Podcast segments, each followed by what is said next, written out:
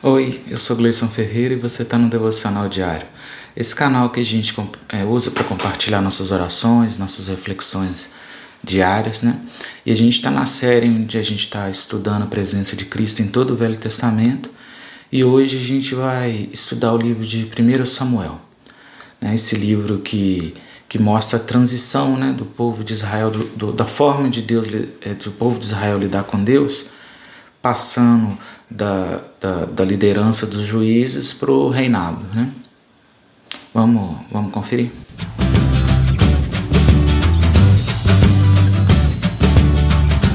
Mas antes eu vou pedir para você se inscrever aqui no canal, deixar seu like, ativar o sininho, que é assim que o YouTube sabe que o conteúdo é relevante e, e oferece para mais pessoas ter acesso aí a, a essas, esses nossos estudos. E lembrando que a gente está no Outubro Rosa, um mês de combate e prevenção ao câncer de mama. O site do INCA está aqui na, na descrição. Dá uma conferida lá, beleza? Vamos para a palavra? 1 Samuel 1, verso 1. Houve um homem de Ramataim Sofim, da montanha de Efraim, cujo nome era Eucana, filho de Jeroão, filho de Eliú, filho de Tou, filho de Sulfeio Efrateu. Este tinha duas mulheres, o nome de uma era Ana e da outra Penina. E Penina tinha filhos, porém Ana não os tinha. Então, o livro de Samuel começa assim, interessante, que como nossa proposta é falar da, da, do paralelo que existe entre o Velho Testamento e o Novo Testamento, a figura de Jesus, é bom a gente já iniciar esse, esse, essa reflexão por uma curiosidade. O que a gente leu aí, né, a gente viu que, que Eucana, esse, esse homem que inicia o, o livro de Samuel, ele tinha duas mulheres, Ana e Penina. Penina tinha filhos, mas Ana era a preferida de Eucana. Mas não tinha filhos e ela sofria muito, porque a Penina ficava jogando isso na cara, tinha inveja dela e via que, que o marido preferia ela, então a única arma que ela tinha foi: Mas você não é mãe. E isso magoava muito Ana. E a gente já inicia vendo aí o recado, sabe, gente? Às vezes é, é, tem várias peninas na vida da gente, jogando na cara da gente alguma, alguma falha que a gente tem, algum déficit que a gente tem, atormentando a vida da gente, mas isso é por pura inveja, porque a gente é preferido em alguma área da nossa vida, por, principalmente por Deus, né? Satanás faz isso muito com a gente o tempo inteiro.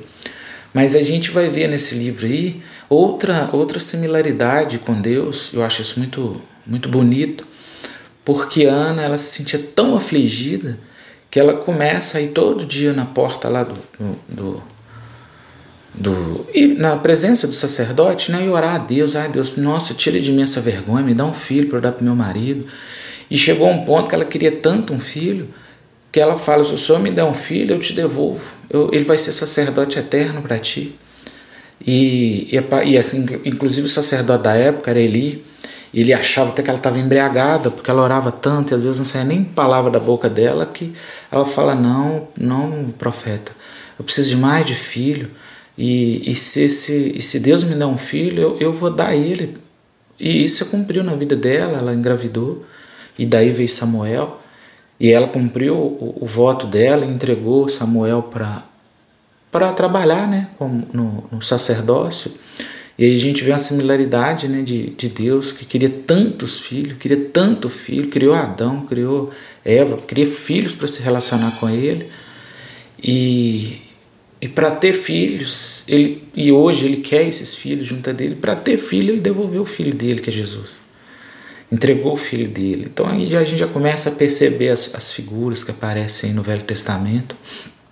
E e Samuel também começa a aparecer como uma figura de Cristo, porque ali ele já começa um sacerdócio, ele começa a servir no, junto com Eli, e a Bíblia vai mostrar para nós que com o tempo é, os filhos de, de Eli que deveriam herdar o sacerdócio do pai apronta e morre, e, e ali Samuel já começa a ser chamado por Deus para ser o próximo sacerdote, e a gente vai ver que Samuel, além de sacerdote, ele vai virar juiz daquela terra e vai virar profeta, que ele começa a ouvir a palavra de Deus, e nisso a gente enxerga a figura de Cristo, que Cristo também cumpriu em si unicamente essas três figuras.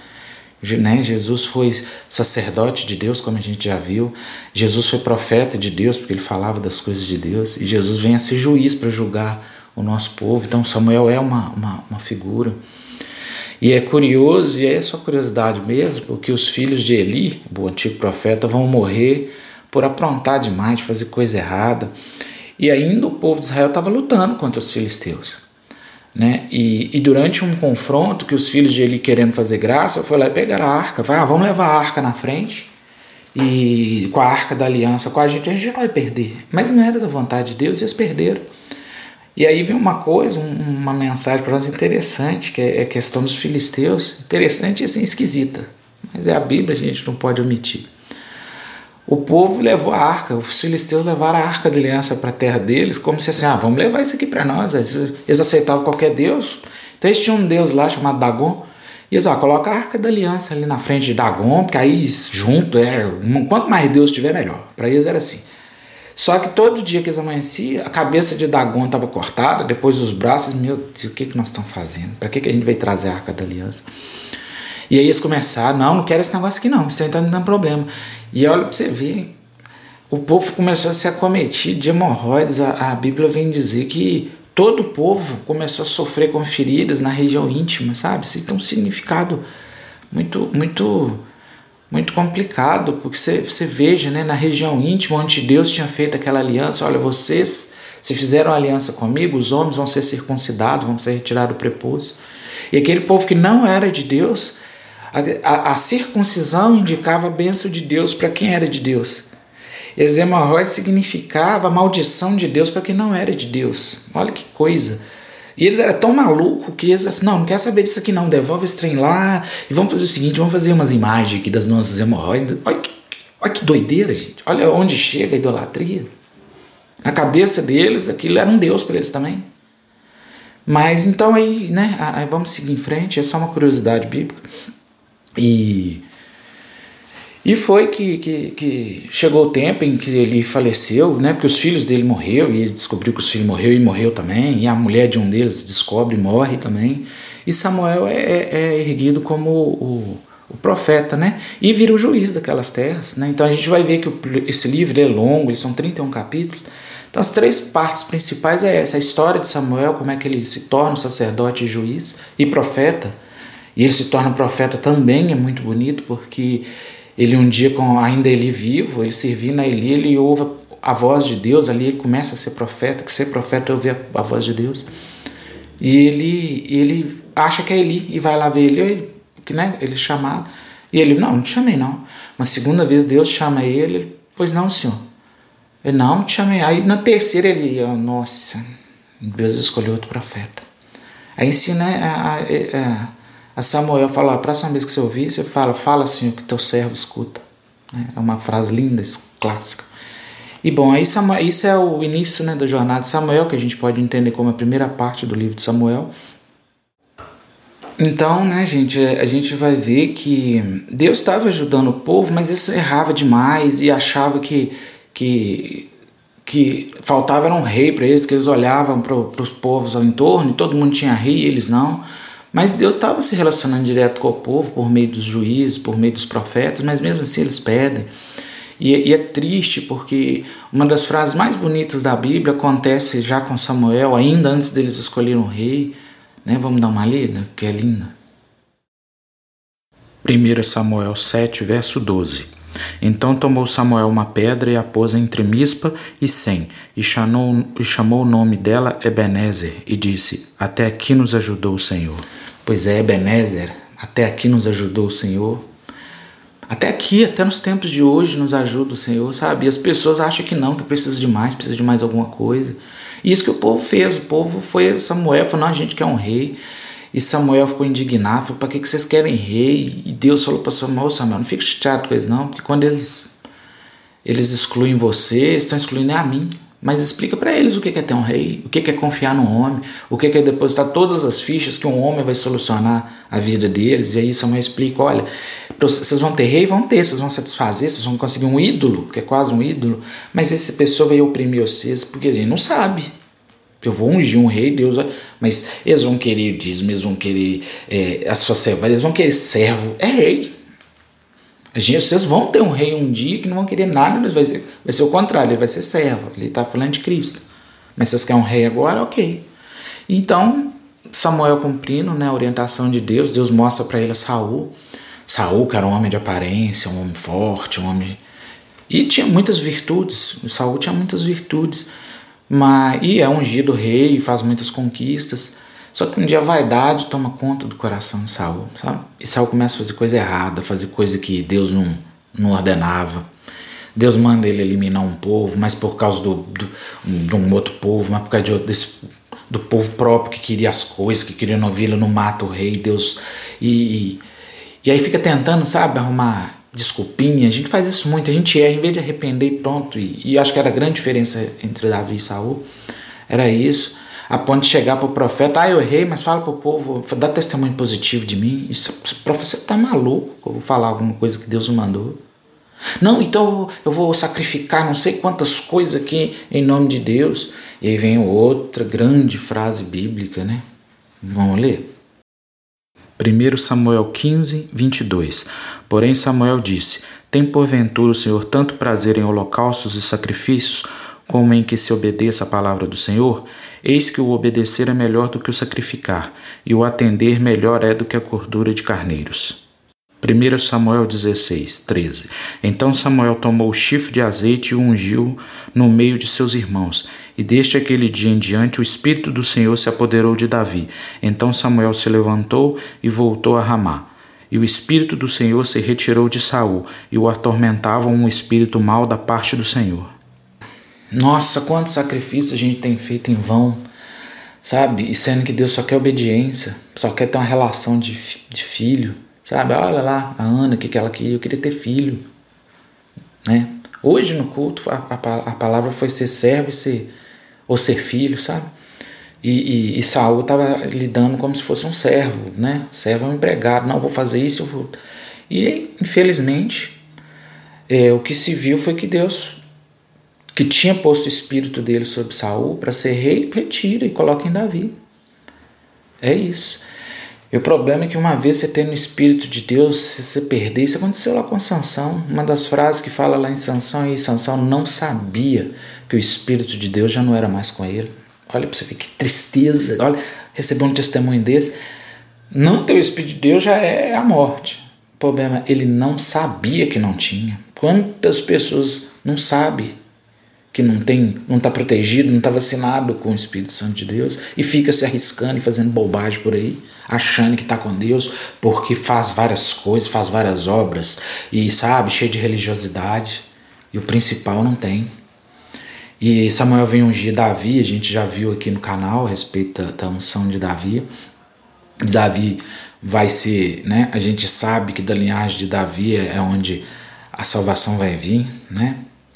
E aqui a gente vê um ponto muito, muito, muito claro aí das nossas pregações, que é a relação de Davi. E olha que bacana, né?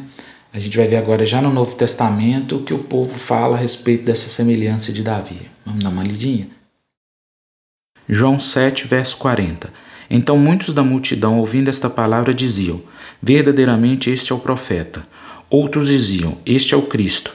Mas diziam outros: Vem, pois, o Cristo da Galiléia? Não diz a Escritura que o Cristo vem da descendência de Davi e de Belém, da aldeia onde era Davi? É isso, né? Não, não, há dúvida dessa, dessa figura de Jesus no Velho Testamento, que isso aí tudo foi escrito para apontar para Jesus. E, e Davi vem ser, sabe, um homem falho, um homem com defeitos, mas ele tinha uma grande diferença em relação a Saul. Ele se arrependia de todo o coração. Ele se chamava de filho, ele nunca se colocou como servo de Deus. Então, Davi, ele era o que. Eu, né, assim, hoje na pregação também fui falar disso, eu achei bacana que Davi foi o primeiro crente de verdade na pregação de Cristo. Cristo falou assim: Deus os chamou como filhos. Deus pede para vocês chamar de pai. E Davi se relacionava com Deus assim como. E, e, Pedro não, Pedro se relacionava como, como servo, só queria trabalhar e, não, e Deus não, não, não vem querer isso da gente. Mas então, sabe, pessoal, é, a gente lá no início a gente viu Penina, né? É, é, atormentando Ana, mas veja que esse tormento virou bênção, foi por meio dessa tormentação, essa motivação de, de às vezes vem uma opressão sobre a gente, que é para a gente conquistar coisas, a gente não pode ficar sofrendo, vamos buscar Deus, vamos orar a Deus, e não fica, porque às vezes se não vir opressão, a gente fica preso no lugar da gente, talvez se não fosse a penina da vida de Ana, ela não sentia tanta vontade de conseguir ter um filho, e ter Samuel, e ter tudo que aconteceu, é esse livro é muito rico, ele é muito rico de mensagem, sabe? E, e para encerrar, eu acho que fazer um paralelo para a gente sair daqui melhor do que a gente entrou, acho que nada mais oportuno que a gente fazer um paralelo às vezes da vida de Cristo. Só que a gente vai fazer um paralelo diferente, vai fazer um paralelo entre a postura de Cristo semelhante a Davi e a postura de Saul mediante a, a, ao inimigo, a Satanás, a, a Lúcifer, ao nosso inimigo do dia a dia. A gente vai ver várias similaridades, sabe? A gente vai ver que que a primeira coisa que derrubou Saul foi a vaidade. Saul, quando ouviu falar que Davi venceu mais do que ele, ele sentiu inveja de Davi. E a gente vai ver na Bíblia que Satanás também sentiu inveja de Cristo. É, não, o meu reino vai ser é, elevado acima do teu. O que, que é isso? Né? E, e sabe Satanás querendo matar Davi né? nesse, nesse episódio. A gente vai ver que Jesus, Herodes, não, vou matar o, o que está por vir. E, e sabe, são, são muitas essas, essas similaridades aí que a gente consegue ver na figura de Saul. E a casa de Saul toda foi, foi destruída. A gente vai ver na Bíblia que no Novo Testamento Satanás vai ter ser totalmente destruído. Davi teve a oportunidade de matar Saul e não fez. Assim como Jesus fala que né? Ele, ele no deserto, quando Satanás o confrontava, ele não, ele podia destruir Satanás. A única coisa não sai some daqui. Então são muitas as, as, figuras aí e que vem trazer para a gente esse ensinamento. Qual, qual o comportamento que a gente vai ter nessa vida diante das coisas? A gente vai agir, sabe, como Saul ou vai agir como, como Davi? A gente vai agir inspirado por, pelo inimigo, por Satanás ou inspirado por Deus? Sabe, esse livro traz muito sobre esse, esse, essa essa escolha que a gente pode ser feito. Deus vem ungir todo mundo. Só que a gente vai continuar aí na unção de Deus, na, na presença de Deus, de acordo com as escolhas. E não adianta, não é sacrifício, é obediência, é graça, não é obra. Então fica assim, sabe, gente, vamos, vamos escolher ser como Davi, vamos escolher seguir os ensinamentos de Jesus para ser feliz, para ter sucesso em tudo. Vamos ser misericordiosos com as pessoas. Vamos ser como Ana, que atormentado usa isso como uma catapulta para conseguir as bênçãos, não para ferir as pessoas, como Saul fazia. Sabe, vamos ser como Samuel, que o tempo inteiro leva, mesmo chateado com as coisas, ouvir o conselho de Deus e fazer simplesmente o que Deus mandava. Esse livro é muito rico. Ele é longo, como eu disse, são 30, é coisa, mas muita história bacana, mas muita coisa interessante. Eu tenho certeza que vocês vão ler, vocês vão, vocês vão descobrir muito mais coisas do que a gente falou aqui e, e, e vai ser uma benção. Então é isso, fica aí. Essa, essa é a proposta do, do vídeo de hoje, era falar aí da, de como é que o, o livro de 1 Samuel traz, começa a abrir a, o leque de exemplos do, do Evangelho é, nessa essa mudança do, do povo da questão sacerdotal para o reino começa a mostrar aquele paralelo e Jesus que já foi sacerdote, Jesus que vai ser rei e que é profeta e a gente vai vendo a, a, a figura de Jesus né, abrindo até chegar ao, ao, ao que Davi um dia vai ver com ele como profeta viu que os anjos falando a respeito de Jesus, mas quem é esse rei da glória? Que eu preciso levantar os portais do céu para ele passar. Que tamanho é esse? A gente vai chegar nesse ponto em Salmos.